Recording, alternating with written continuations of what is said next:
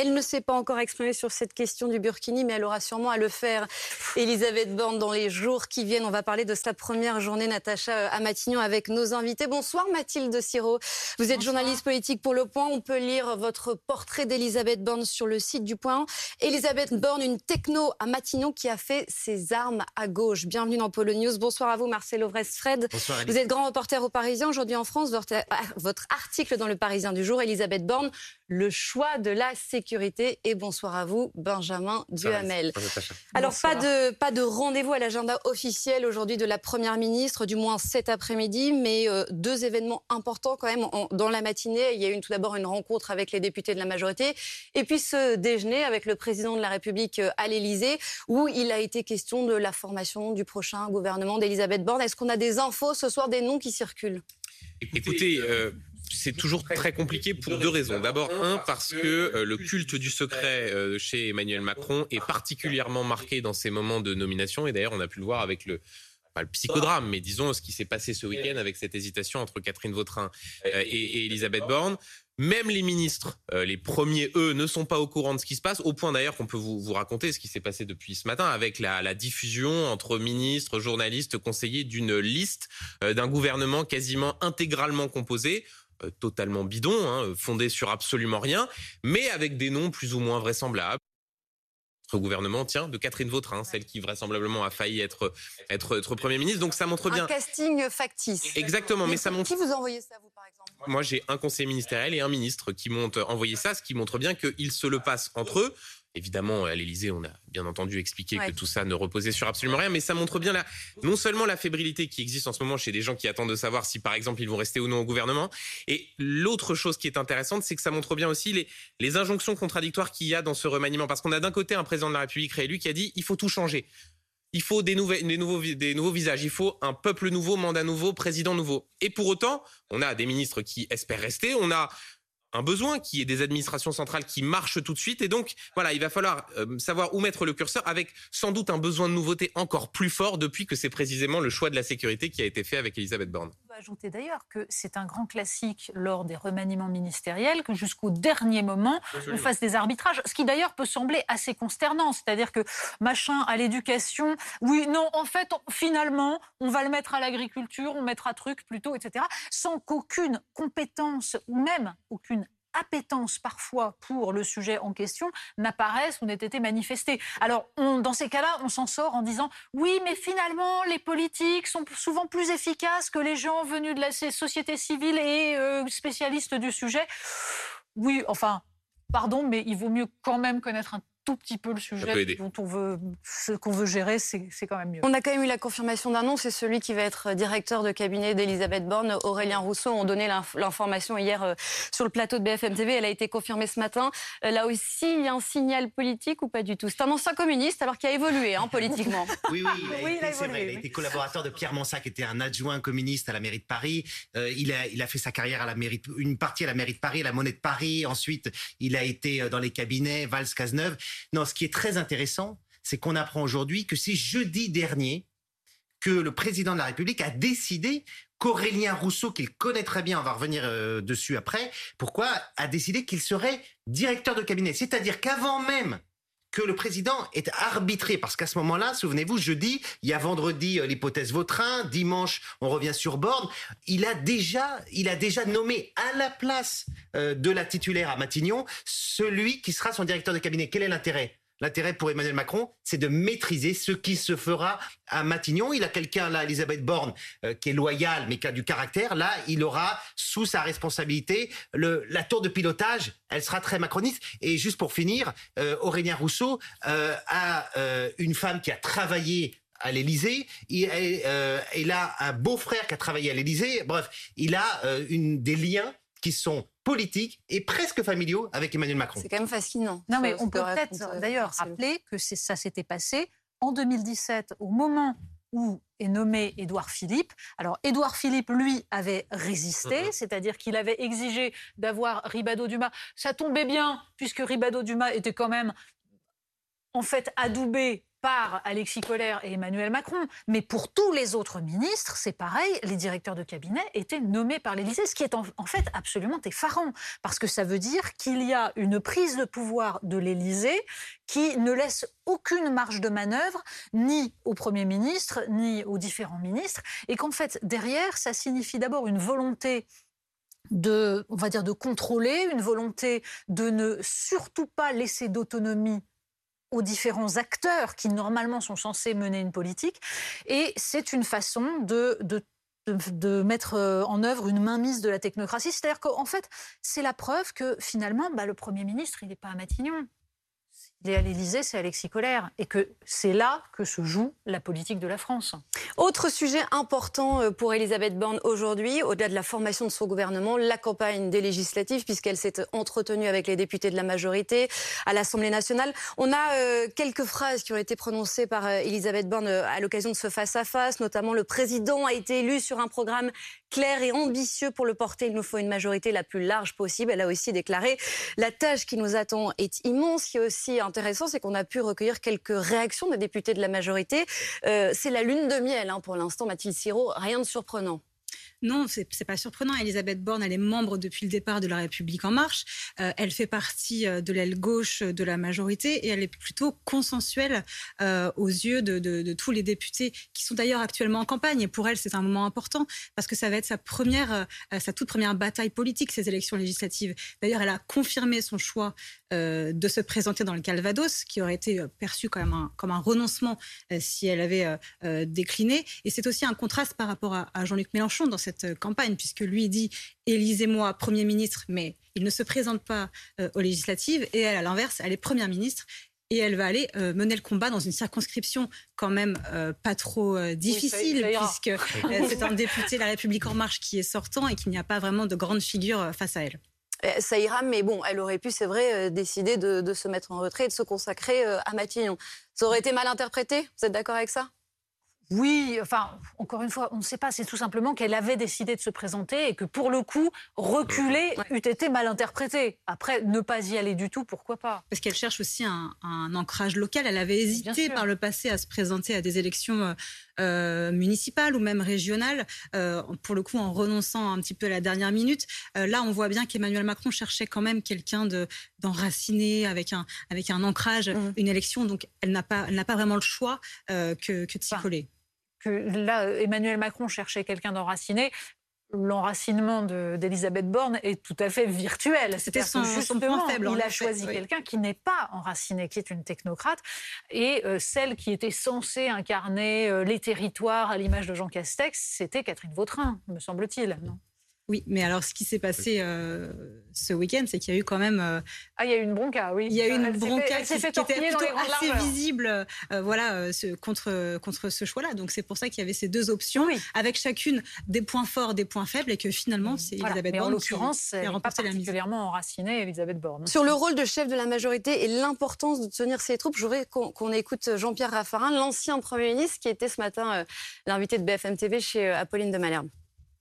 La question là, ça va être eh, comment elle va animer un peu la majorité? Parce qu'on a une majorité un peu nouvelle maintenant. On a une majorité avec un parti. Ce parti, il a trois composantes. Il a En Marche, il a le Modem, il a Horizon. Il va falloir que ces trois leaders travaillent avec le Premier ministre. Si elle veut protéger le président, elle doit être chef. Elle doit être le chef de la majorité. Si elle n'est pas le chef de la majorité, elle expose le président et le président arrive à une situation après d'usure qui est, euh, au fond, un frein à l'action.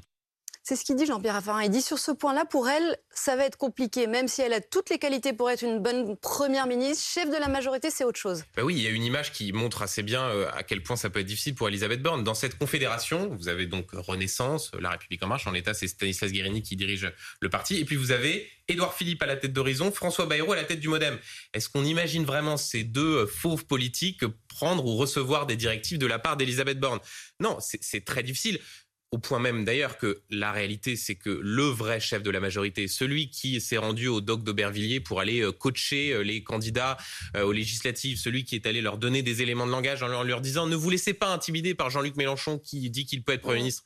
C'est pas un ministre, c'est pas Elisabeth Borne qui certes va le faire, elle va sans doute aller soutenir tel ou tel candidat, c'est bien entendu Emmanuel Macron. La difficulté pour Elisabeth Borne va être d'être capable de se transformer en politique, c'est-à-dire en politique pure, en politique capable euh, d'aller donner des coups, notamment parce qu'on risque d'avoir une Assemblée nationale qui sera très différente de celle qu'on a vue pendant cinq ans. Pourquoi? Parce qu'en l'état, Jean-Luc Mélenchon vraisemblablement ne sera pas Premier ministre, auquel cas ça réglerait le problème Elisabeth Borne euh, tout de suite pour, pour, pour lui. Mais par contre, on peut avoir un premier groupe d'opposition avec une centaine de députés NUP. On peut avoir beaucoup plus de députés Rassemblement national qu'il n'y en avait il y a, il y a cinq ans. Ça veut dire qu'on peut avoir un hémicycle qui sera encore plus un chaudron qu'il ne l'est déjà. On peut avoir des députés qui vont vouloir aller bloquer des discussions, euh, des, des textes. Donc ça veut dire qu'il faudra une première ministre, en l'occurrence Elisabeth Borne, qui puisse rapidement eh bien, être rompue euh, à ces joutes politiques-là, ce qui, il faut le dire, n'est pas euh, spécialement sa tasse de thé. C'est ce qu'on a pu voir aussi là pendant cinq ans à l'occasion de ces postes ministériels. C'est intéressant parce que dès qu'on aborde un sujet, en fait, on en revient toujours à Emmanuel Macron. Donc le choix d'Elisabeth Borne, en fait,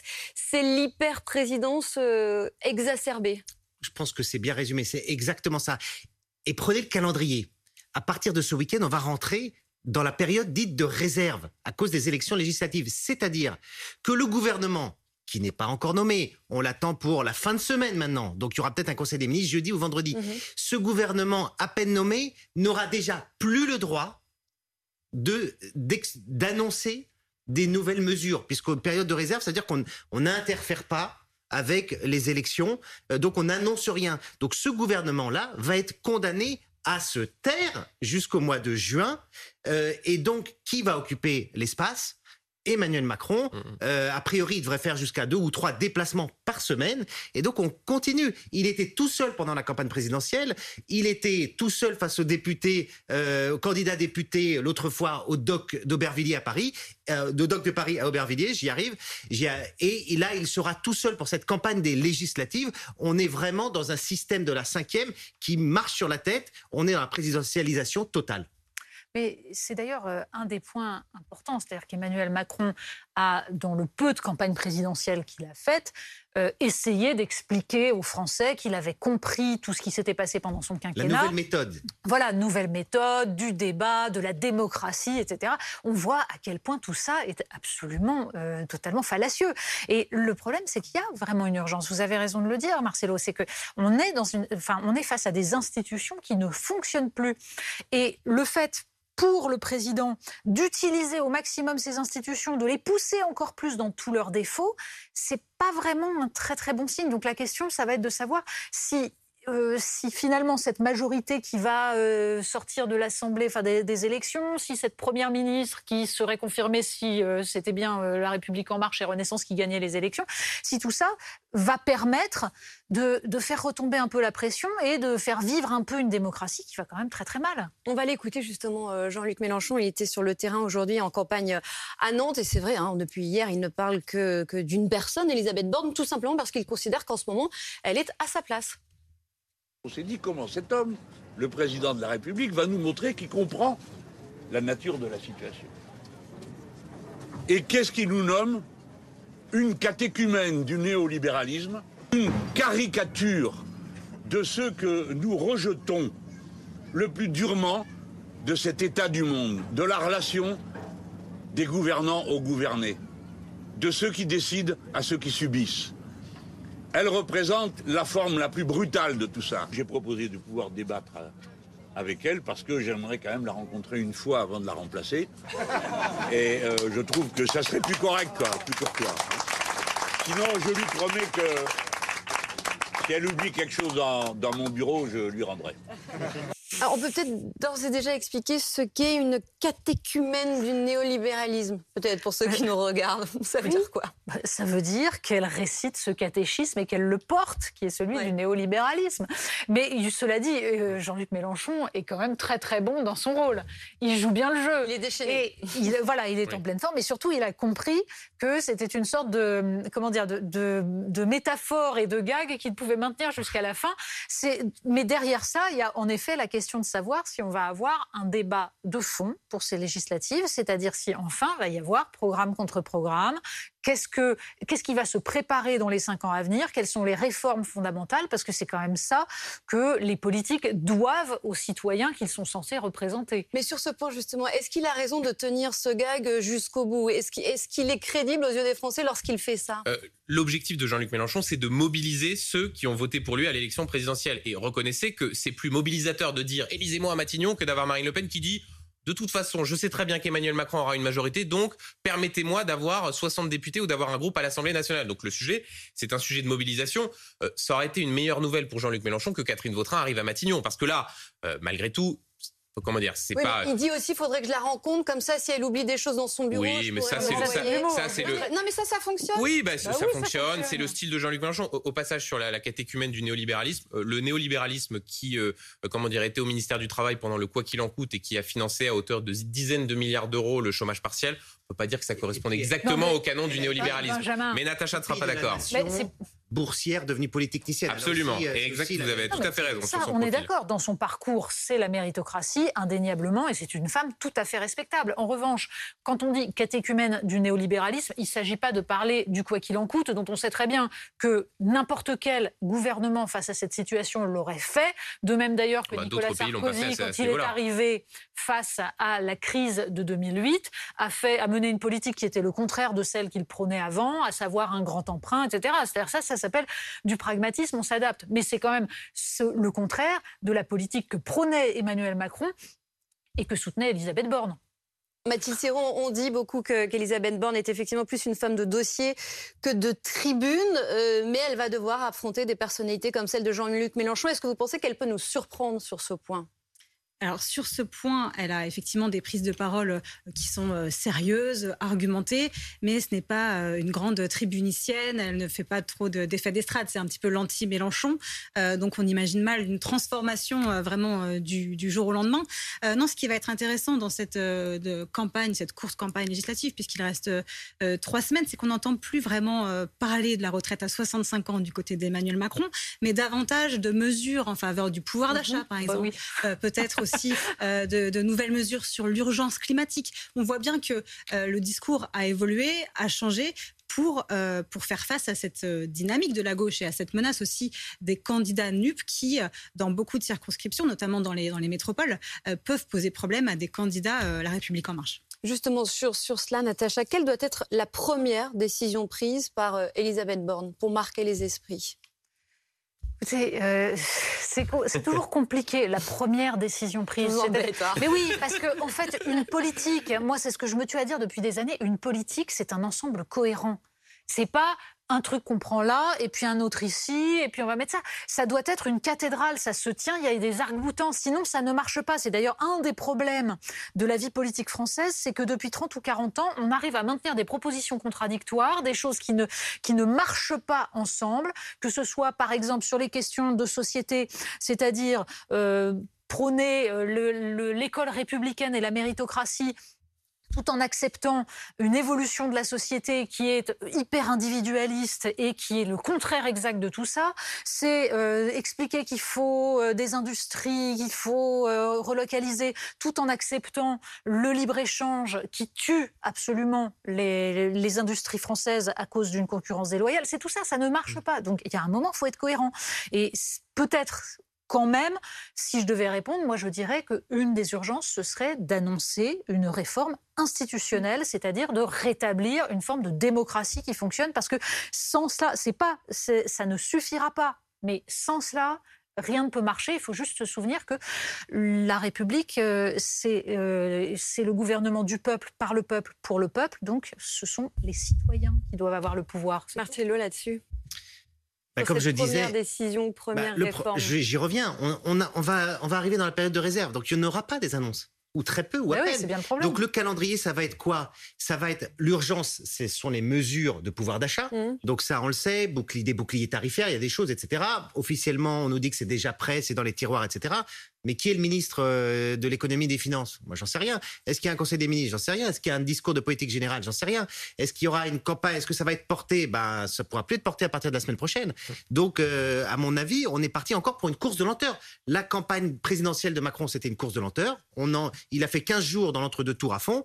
Maintenant, il a pendant trois semaines, il s'est occupé des investitures et il s'est occupé de savoir qui serait euh, la première ministre. Il a quand même décidé dimanche soir, aux alentours de 22h, 23h, que ce serait Elisabeth Borne. Vraiment, au tout dernier moment, Elisabeth Borne, elle y croyait déjà plus parce que c'était les premiers noms qui sortaient euh, là, euh, voilà. Et maintenant, eh ben, il faut euh, composer le gouvernement. Donc, euh, Elisabeth Borne, elle va aussi devoir montrer qu'elle existe. Sinon, elle existe. Sinon, c'est fini. Donc, il va falloir qu'elle impose aussi quelques noms. Un, deux, trois noms dans une liste que le président de la République a déjà, a déjà un petit peu constituée. Donc, il va falloir faire ça. Il va falloir appeler les gens. Est-ce qu'ils sont d'accord ou pas? Constituer les cabinets, voir s'il n'y a pas de problèmes fiscaux et compagnie. Et ben, ça nous amène à la fin de la semaine. Donc, on aura enjambé, on va rentrer dans la, dans la campagne et on n'aura pas parlé du fond. C'est-à-dire, et pour conclure, que le- la formation de son gouvernement sera déjà un indicateur de la manière dont elle va se comporter à Matignon. Exactement, et là je partage tout à fait ce que, ce que dit Marcelo. L'enjeu pour Elisabeth Borne, elle n'a pas de troupe, elle n'a pas, euh, euh, comment dire, un courant, il n'y a pas encore de bornistes. Peut-être que ça viendra dans les, dans les mois qui viennent, mais c'est pas, c'est pas fait pour. Hein. Non, c'est pas fait pour. justement qu'il n'y en ait pas. Vous avez tout à fait raison, mais l'enjeu, sera Voilà, de voir c'est ça. si elle est capable sur un ou deux postes clés euh, d'imposer sa marque. Et puis ensuite, la réalité, c'est que c'est euh, d'ici l'été qu'on pourra voir si elle peut imposer sa patte, avec notamment, c'est un classique sous la Ve République, l'importance du discours de politique euh, générale.